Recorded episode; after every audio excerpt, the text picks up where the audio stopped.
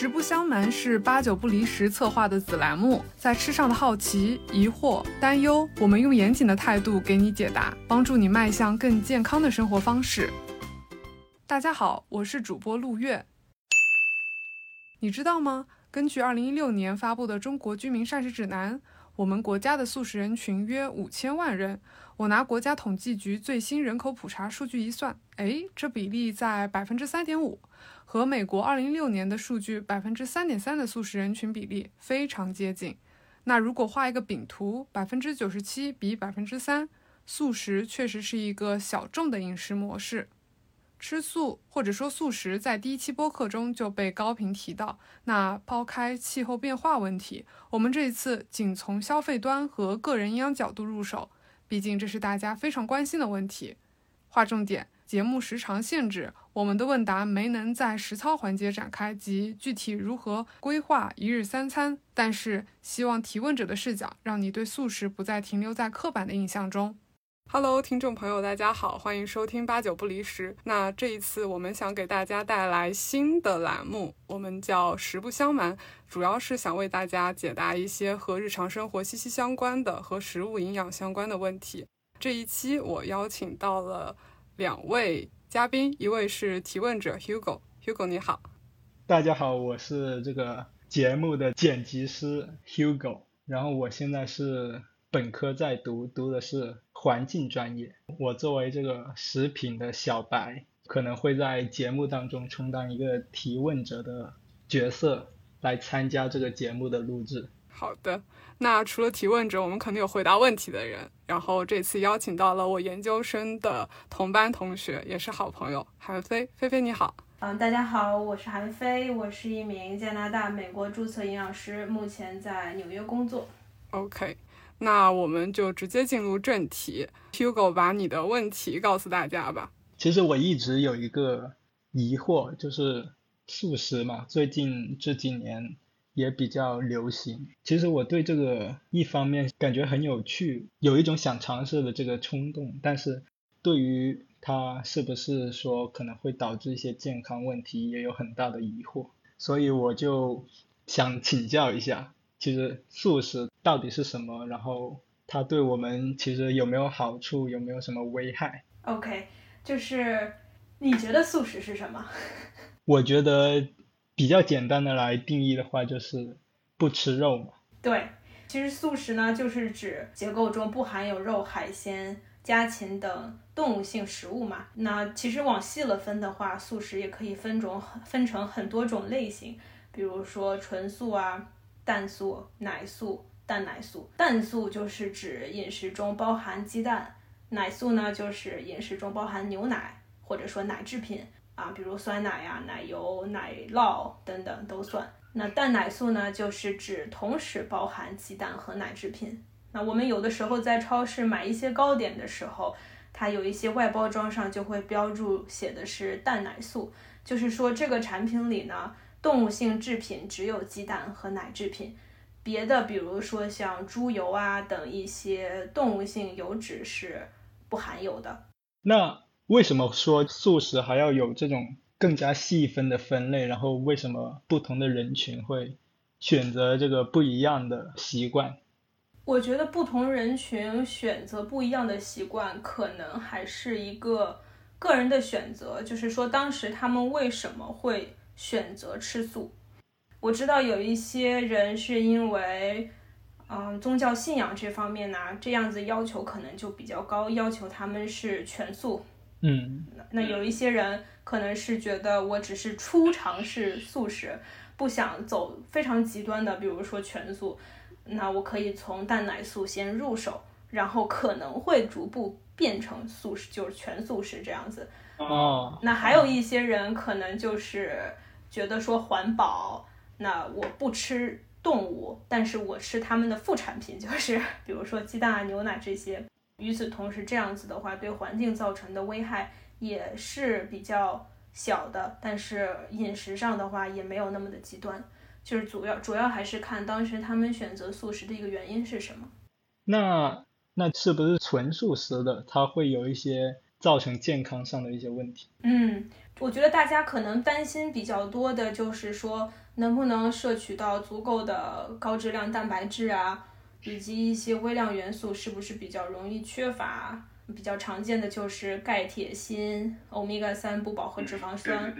对维生素 B 十二这种，那蛋素和奶素或者说蛋奶素的小伙伴呢，确实是比较容易摄取到这些营养元素的，因因为毕竟鸡蛋和牛奶都是比较好的蛋白质来源。与此同时呢，它们也富含一些这些蔬菜水果中比较少见的营养素。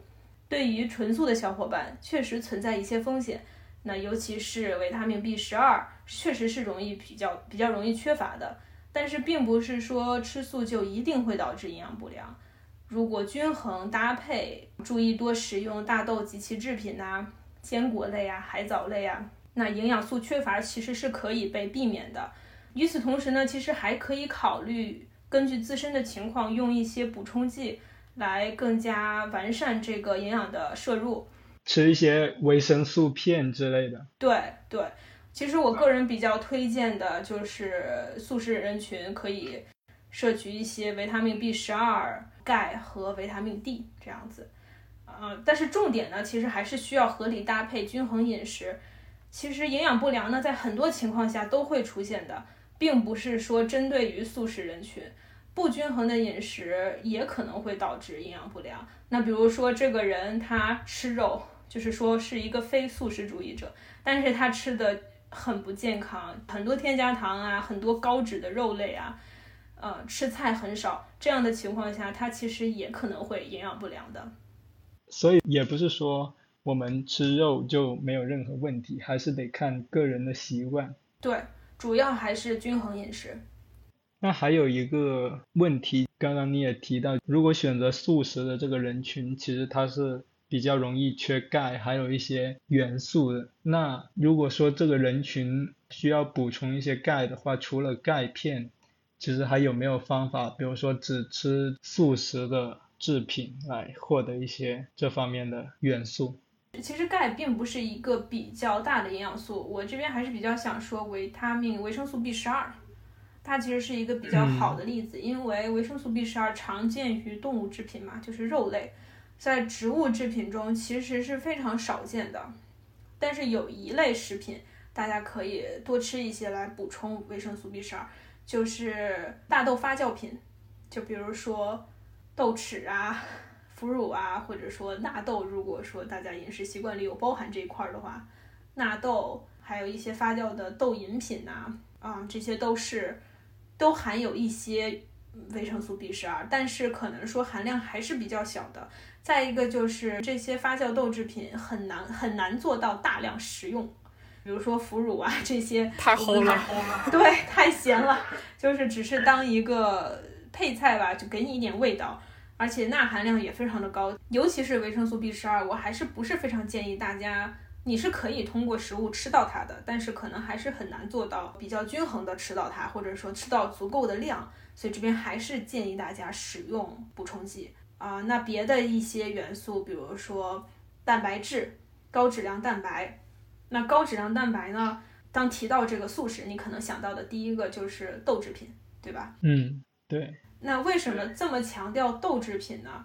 是因为蛋白质方面呢，大豆蛋白含有比较高的赖氨酸，谷物蛋白质中含有的赖氨酸含量呢又较低。那大豆类和谷物类。食品一起吃的话，就可以做到一个蛋白质互补的作用，以此来提高蛋白的质量、蛋白质的质量。就比如说我们北方一些杂粮的窝窝头，还有玉米，它有的时候呢会含有玉米粉呐、小米粉呐，还有豆粉这样子混合而成的。那它的这个蛋白质的组成就是比较完整的，它和肉类相似。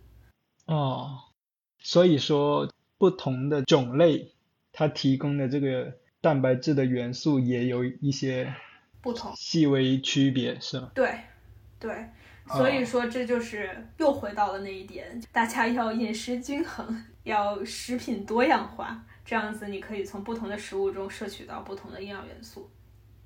那我们普通的这些没有吃素的人群，其实也要注意这方面，并不是说你吃了肉，你的钙，你的蛋白质就补齐了。对，是的，是的。其实钙缺乏和维维生素 D 三的缺乏是一个很常见的一个出现在很多人群中的一个问题。我刚想喝口水，发现没水。太搞笑了。那我们回到这个主题上面来。现在很多人选择素食，可能其中一个原因就是它看起来更加健康。比如说，很多人会选择吃沙拉这样。那其实它是真的说能够帮助我们改善我们平时的某一些问题。嗯。如果说素食是不是一定更健康的话，我觉得就像你说的，每个人对于健康的追求是不一样的。嗯，就是说，首先我们要定义一下什么是健康。就是如果说健康等于不得病，也就是说降低某一些疾病的风险的话，那么一个比较均衡且持久的素食确实是能够降低一些疾病的风险的。根据美国 Academy of Nutrition Dietetics，那他们发过一篇关于素食的立场文件，文章中呢也提到了很多素食和疾病的研究，发现呢一个均衡的素食能够降低肥胖、心血管疾病、糖尿病和一些癌症的风险，尤其是对于糖尿病人群来说呢，很多文献都表明均衡的素食不仅可以降低糖尿病风险。更是可以帮助二型糖尿病的人促进血糖后期的管理，但是当然了，也有很多文献表明，骨质疏松这一块儿，发现素食人群的风险还是要略高于普通人群的。也就是说，如果你对健康的追求是，比如说我吃很多肉，现在我很胖，我想减肥，那瘦下来对我来说是健康，素食会让我瘦吗？均衡素食会让你瘦，嗯，但是。你发现你有没有发现，我一直在强调一点，就是一定是需要一个均衡的素食。那原文中的用词也是，也是 therapeutic vegetarian diet，翻译成中文呢，就是说是一个治疗性的素食。也就是说，这个人呢，他在前期是受到过充足的营养咨询的，他的素食是根据自身而定的，他知道自己应该多吃什么啊，或者说怎么吃能够比较。能够满足他自身的营养需求，知道要怎么合理搭配均衡饮食。那如果说一个素食主义者，他上午一袋薯片，下午两瓶可乐，你觉得这样的饮食模式是健康的吗？那与此同时，薯片和可乐确实也是素食。我的观点呢，就是素食不一定比较健康啊。那其实任何一个饮食方式呢，健不健康还是要看它是否均衡，是否够饮食多样化。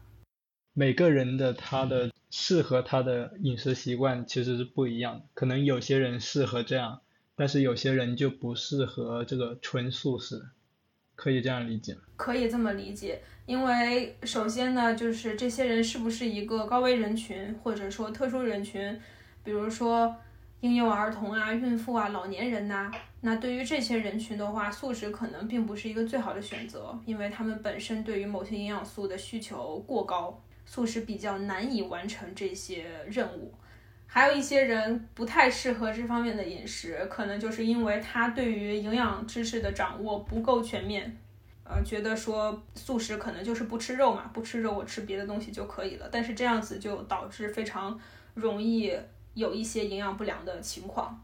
嗯，我觉得每个人选择素食之前还是需要做一些功课，然后不要盲目跟风。来选择一个是否真的适合自己的饮食，对。所以说，其实最好的方式还是在尝试某一个新的饮食方式之前，先去咨询一下。对。检查一下自己是否适合。对。嗯，有一个一对一的一个营养咨询的话，肯定是会帮助非常多的。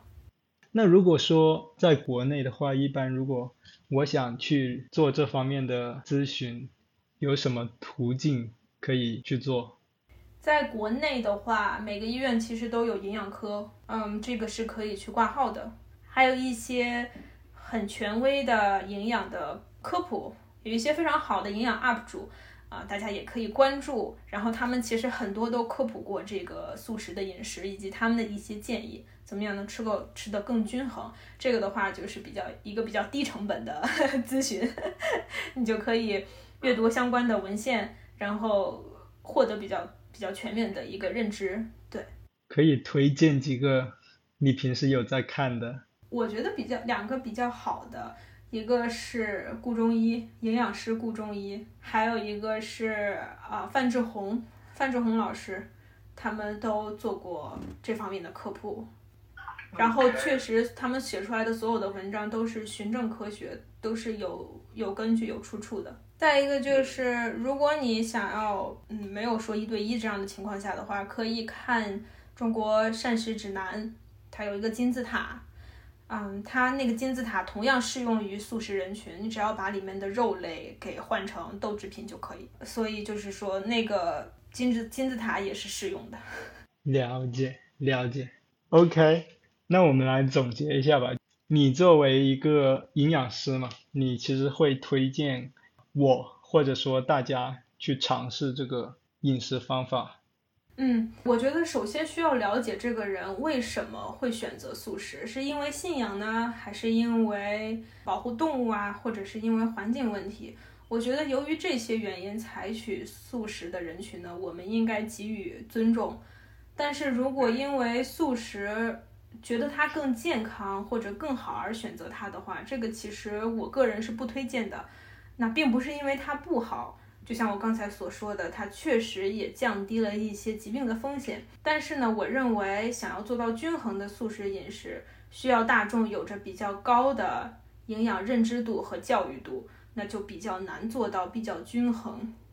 归根结底呢，还是均衡膳食最重要。这边也想呼吁大家，如果想要对现在的饮食方式做一个很大的改善的话，不要拍脑门做决定。不要盲目跟从，一定要建立在啊保证充足营养素的摄取的基础上，然后从客观科学的信息来提高自己的营养认知度。毕竟一日三餐吃什么是这么重要，是一个非常重要的问题，那值得我们认真的思考和对自己负责。嗯，所以选择一个健康的饮食，不一定说要呃选择一个可能比较极端的饮食方法。对对，我们每天可能比较注意一下自己的摄入量，然后更加多元的一种不同的食品，这样就能保证我们的健康。对，OK，那我们这一期关于聊素食会不会营养不良的话题，我们的问答环节就先到这里结束了。那后期如果大家还有一些其他的问题，希望得到一些营养方向或者其他专业的解答，欢迎大家在评论区留言或者跟我们有其他的互动。